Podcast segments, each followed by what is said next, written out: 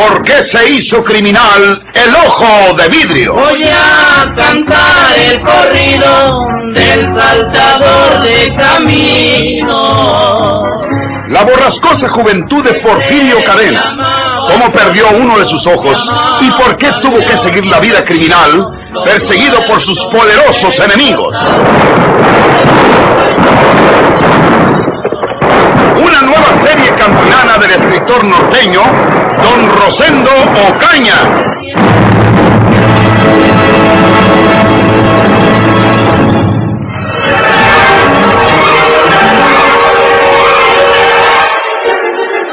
¿Era verdad lo que decía Porfirio Cadena a Andrés Sauzón? ¿Estaba mintiendo el bandido de la sierra para salvarse? Porfirio sabía que Andrés Sauzón dispararía sobre él sin titubeos al saberse realmente ofendido, y tendría que sentirse así al asegurarse que el ojo de vidrio había empujado al río turbulento al pequeño Andrés para que se ahogara. Porfirio acababa de plantar una duda en su rudo pensamiento. Andrés Sauzón experimentaba una extraña mezcla de esperanza y de odio. Su hijo estaba vivo si Porfirio decía verdad. Antes de matar a su odiado enemigo, tenía que saber de su hijo. Sin dejar de apuntar con su pistola a Porfirio, pareció que había tomado una resolución. Ponte la chaqueta y vamos por donde dices que tienes a mi hijo. Vamos a ver si es verdad lo que dices. Está bueno. No, el chaleco de mallas no te lo pongas. Pues tengo que ponérmelo abajo de la chaqueta. Te digo que no te lo pongas. Tú nunca sirvió para pelear conmigo, Andrés Sauzón. No te muevas. Yo siempre he tenido con qué mandarte al demonio. Y lo único que ha pasado es que te he tenido lástima. Pero después de lo que has hecho, si es que lo hiciste, te mataré. Ponte la chaqueta. El chaleco de mallas te lo llevas en la mano y lo echas en una de las cantinas de la CIA. Obedeces o te mato. Está bueno, está bueno, hombre. No agarres la pistola. Es mía, pues. No es tuya. Es del capitán. Ahí déjala. Ahorita la agarro yo. Tú ya no vas a necesitar pistola, Porfirio. No es verdad que tienes a mi hijo donde dices, hasta allí vas a llegar vivo. Y si el muchacho está muerto, también te mueres tú. Y antes de otra cosa, ¿dónde es donde tienes a mi hijo escondido? ¿Dónde es? Pues, uh, pues vamos para allá. Chatas mentiras. Estás haciendo tiempo para ver si puedes madrugarme. Te voy a quitar tu última esperanza, Porfirio. Me voy a encajar tu pistola para que ya no tengas la tentación de agarrar y defenderte. Ahora sí, ya no tienes pistola a la mano, Porfirio. Ahora me pruebas que has dicho la verdad respecto a mi hijo. O te mato como un perro. ¿Dónde lo tienes? Dime, ¿dónde lo tienes? Sí, Andrés. El muchachito está en la cueva del río. Tú te acordarás donde jugábamos cuando éramos chamacos. La cueva grande, donde dejábamos las garras para bañarnos. Vamos para allá. Súbete al caballo y pícale por delante. Ahí tengo yo delantito uno que me prestó el capitán. Súbete al caballo y pícale por delante. Eh, espérate. Déjame ver la lumbre esta. No. ¿Cómo la voy a dejar prendida, hombre? No miras que puede que haga una quemazón. Pues ándale, tontito. Pues ayúdame a echarle la tierra para que se apague. No. ¿Tú quieres que meta mi pistola para madrugarme? Yo ya te conozco, Porfirio. Échale la tierra tú solo. Y pronto. Ándale. Bueno, pues. ¡Ay!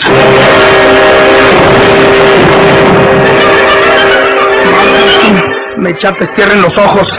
Me echaste tierra en los ojos. ¡Ontas! ¡Ontas! ¡Ontas! Desgraciado vidrio. ¡Ay! Me llenó de tierra los ojos. ¿Cómo demonios se me ocurrió que podía hacer esto el muy bandido? Se peló. Se fue. Vaya. Parece que empiezo a ver. Bandido infeliz. Nomás Ancina se podía salvar. Y yo tengo la culpa otra vez. Me amolé y se me fue vivo. Y el día que me agarre por su cuenta me liquida sin más ni más. Ah, tengo que ir a ver en la cueva del río. A ver si es cierto que allí dejó amarrado un muchacho. Maldito sea. Ese es él. Se llevó el caballo que yo tenía allá arribita. El que me emprestó el capitán. Lo voy a seguir hasta donde se eche. No, no lo sigo. Es un águila el bandido. Donde quiera me pone una emboscada y me friega. Primero voy a buscar a Andrés en la cueva del río. Y luego le pido auxilio al capitán para ir a perseguir a Porfirio. No se va lejos el mondao. Yo lo conozco bien.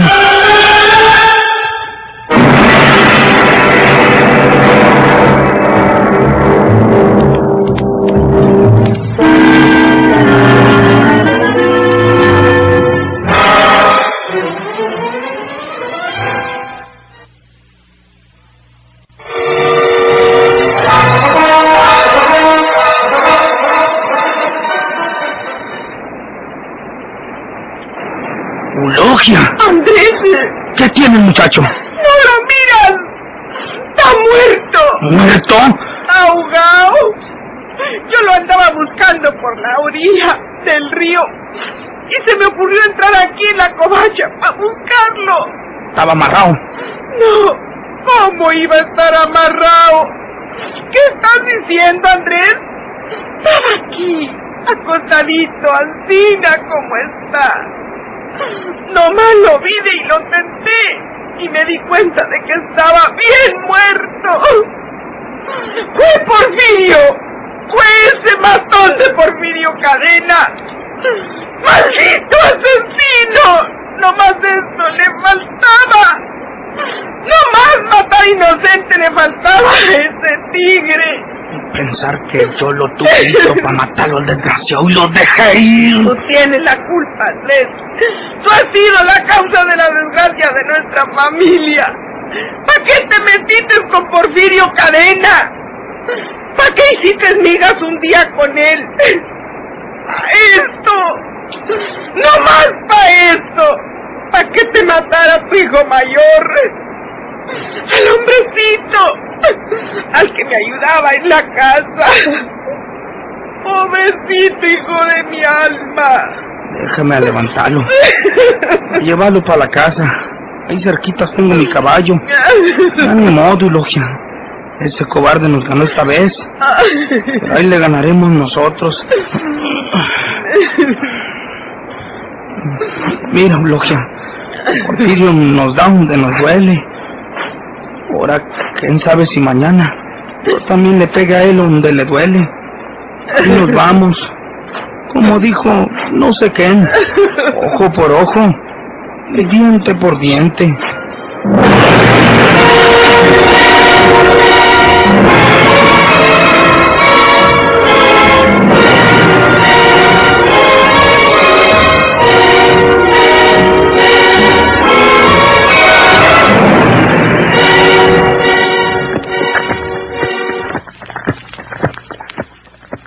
Entraron al pueblo Eulogia y Andrés, con el pretexto de que la autoridad viera el cadáver de su hijo. Andrés Ausón entraba con él hasta el centro del pueblo. El chiquillo muerto iba atravesado en la montura, mientras Eulogia y Andrés caminaban a los lados del caballo. Era un espectáculo imponente. Mientras Eulogia caminaba con la barbilla hundida sobre el pecho, cubierta con el chal y estremecida por los sollozos, Andrés Ausón llevaba el sombrero arremangado. Levantaba el rostro convulsionado y clamaba, dirigiéndose a los espantados pobladores que desde las aceras veían pasar el corcel de la muerte.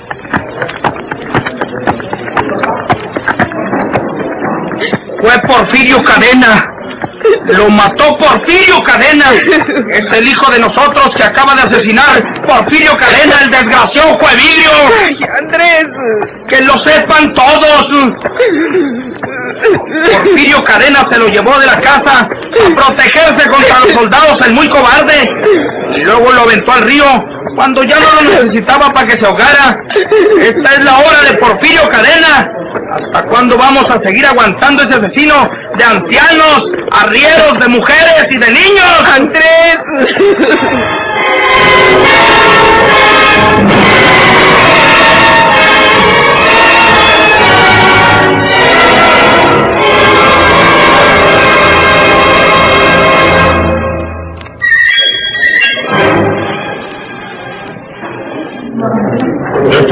Dijo hace ratito, enseñándonos el cadáver de su hijo asesinado por Porfirio Cadena. El asesino despiadado que no se detiene ante los ancianos, ni ante las mujeres, ni ante los niños. ¿Qué esperamos para acabar con esa bestia? Vamos a guardar que venga a asesinar a todos nuestros hijos. Vamos contra ese asesino. Vamos todos a buscarlo y a acorralarlo hasta darle muerte. Oigan ustedes asesinos, señores. ¡Ese es el hermano del asesino! ¡No le hagan caso! Oigan, por favor, señores. Yo conozco a mi hermano Porfirio. Aunque sea lo que sea, mi hermano Porfirio no es capaz de matar a un niñito como el hijo de Eulogia. El niño se caería solo al río. ¡Basta! ¡Sáquenla de aquí! ¡Es la hermana del asesino! Vamos a comenzar con ella. Vamos a comenzar el castigo con ella. ¡No! ¡No! ¡A ella no le toque! A ella no, a ella no, señores. Véngase con nosotros, señora. Ven con nosotros, María de Jesús. ¡Llévensela! ¡Sáquenla de aquí!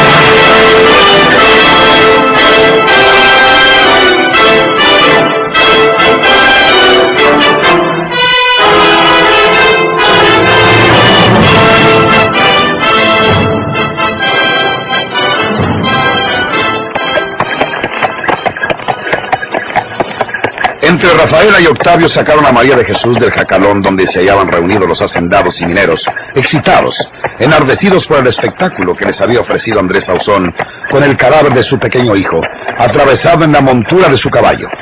El viejo don Florencio, el ricacho que odiaba a muerte a Porfirio Cadena, había colmado la excitación de sus compañeros.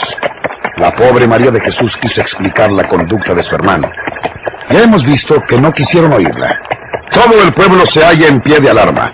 Un, caballo que pasa saca a los moradores del último rincón de su casa. Un grito les sobresalta. Un rumor de pasos en el embanquetado les obliga a asomarse apresuradamente. Los ojos están abiertos, los oídos atentos, todos los sentidos en guardia. En el carricoche de los del castillo, Rafaela y Octavio llevan a María de Jesús para dejarla en su casa.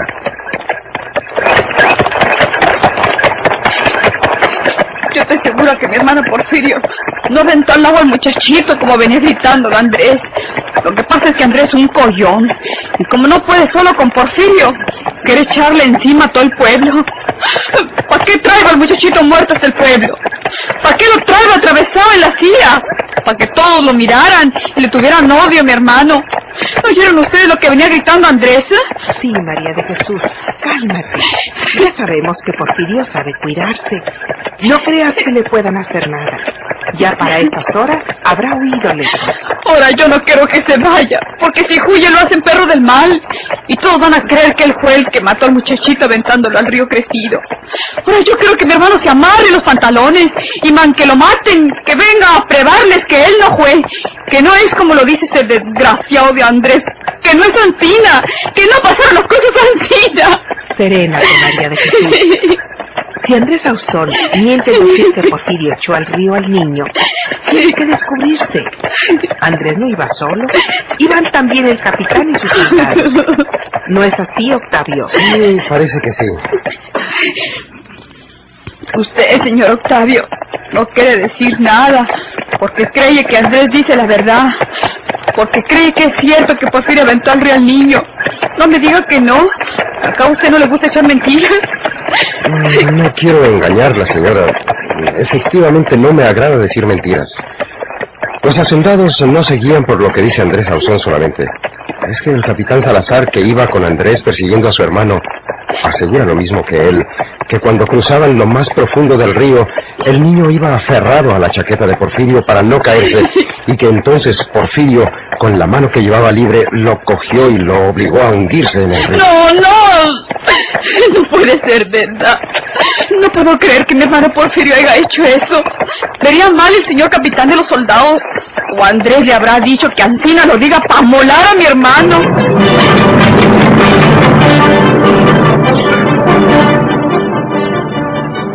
Y así había sido. María de Jesús acertaba como el mismo oráculo.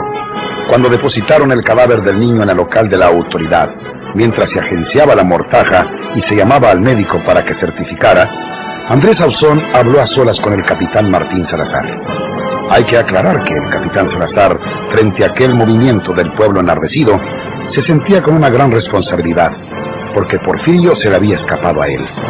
Él había tenido la oportunidad de liquidarlo, puesto que traía instrucciones precisas para ello. Pero había cometido una torpeza y Porfirio se le había escapado y luego se había burlado de él y sus soldados, refugiándose en la casa del cerrito, escapando nuevamente de ahí con el resultado final de aquella lamentable tragedia. En estas circunstancias, el capitán Salazar encontró positivas las palabras de Andrés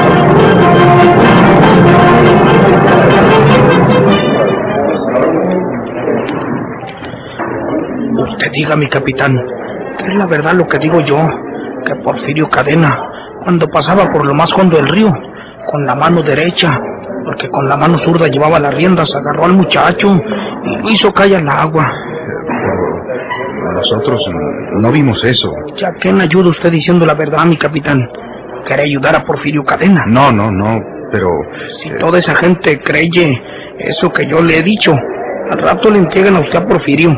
Ellos mismos lo agarran y se lo entregan. Ya ve el laberinto que hizo María Jesús. Pues ella misma denunciar a su mismo hermano, si calle por su casa y si está convencida de que él echó al río al muchacho. Yo creo que, que tienes razón, Andrés. Por una buena persona no se debe mentir. Pero por un ladrón y asesino como Porfirio Cadena, ¿qué importa? Seguro. Ahora verá usted lo que pasa. Cálmese a los chicharrones. Cuidado, porque aquí vienen don Florencio y los otros. Muy águila, mi capitán. Sí.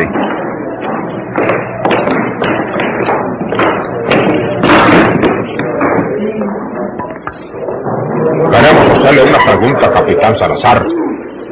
¿Es verdad lo que dice Andrés Sauzón?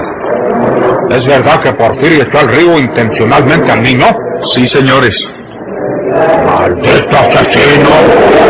¿Está usted dispuesto a ayudarnos para agarrar a ese criminal, capitán Salazar? Desde luego, para eso estoy aquí. Si no me he movilizado todavía con mis soldados, es porque precisamente esperaba ponerme de acuerdo con ustedes. Andrés Ausón tiene que atender los funerales de su hijo. Ustedes conocen el terreno. Denme gente que me guíe hacia donde pueda haber huido Porfirio Cadena y vamos por él vivo o muerto. Con todo gusto, señor capitán. Va a ser vamos a acompañar.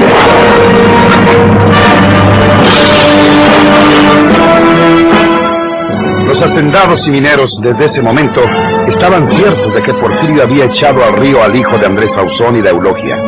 No creyeron jamás que el capitán Salazar pudiera mentirles. Obraron, pues, de acuerdo con aquella convicción.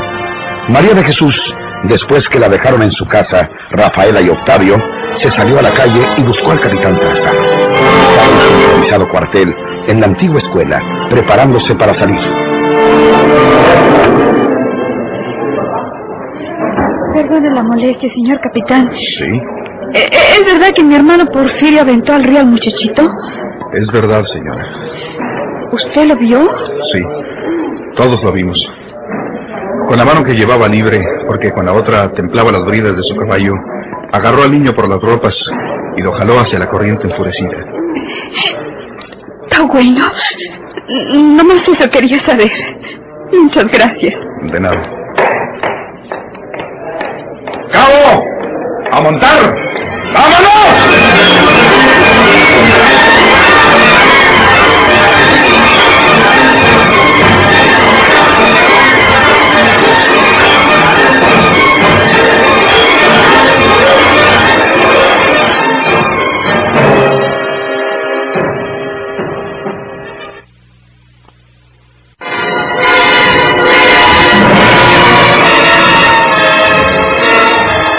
El cadáver de Andresillo fue velado en la casa de Andrés Sauzón, en su ranchito.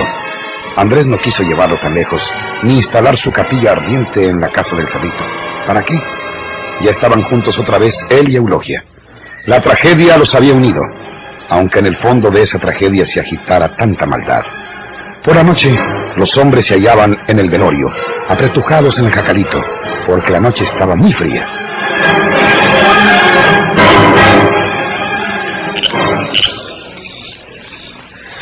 Lo que no me explico, Andrés, es que el niño haya estado ahí en la cueva del río. Nadie más que Porfirio puede haberlo hallado en la corriente. Y si dices que te dijo que él lo tenía escondido ahí en la cueva, pues quiere decir que él lo dejó allí. Y si él lo dejó ahí, pues él mismo lo sacó de la corriente del río. Y no hallo qué pensar porque pues si lo echó adrede en el río, para que se ahogara, ¿para qué lo iba a buscar y lo sacaba y lo llevaba hasta la cueva. Se hubiera olvidado de él y hubiera huido. ¿No te parece? Eso no se lo vayas a decir a Naiden, Eulogia. No seas taruga. Andrés, pues... Cállate. Miras que nos están mirando a averiguar. Te digo que no andes diciendo eso, porque los que te oigan pueden creer que Porfirio se portó bien, que buscó al muchacho entre el río para ver si podía sacarlo con vida. ¿Y a poco no lo vimos el capitán, los soldados y yo, que lo aventó al río para que se ahogara y que inmediatamente lo agarró la creciente y se lo llevó? Porfirio lo cayó río, río abajo, por casualidad. Pues lo sacó y lo escondió en la cueva para que en la noche lo hicieran pedazos los coyotes. No lo creías tan santo al condenado. Pobre de mi hijo. Tan bueno, tan mandable, tan resignado que era. Lo que yo le daba de comer, eso se comía sin decir nunca si le gustaba o no. Las garritas que le daba para que se pusiera, se las ponía sin decir nada, sin ver si le quedaban buenas o no.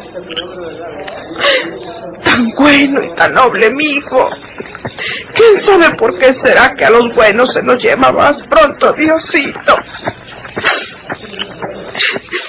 Viene uno de a caballo, Andrés. Sí, ha de ser un amigo que viene al velorio. Allá se paró en lo oscuro. Sí, déjalo.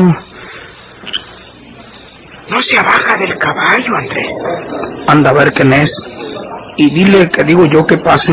Déjame ir.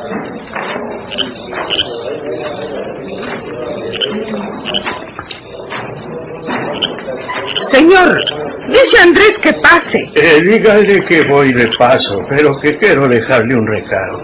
Eh, que venga para acá tantito. Dígale que soy Cirilo Merla, el del durazno. Sí, señor, voy a decírselo.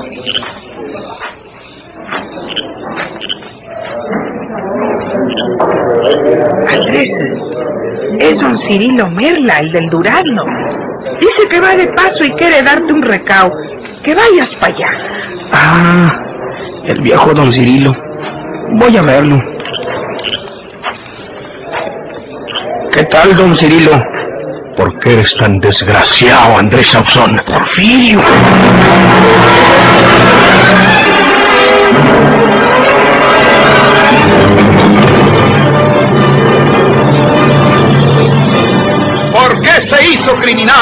El ojo de vidrio?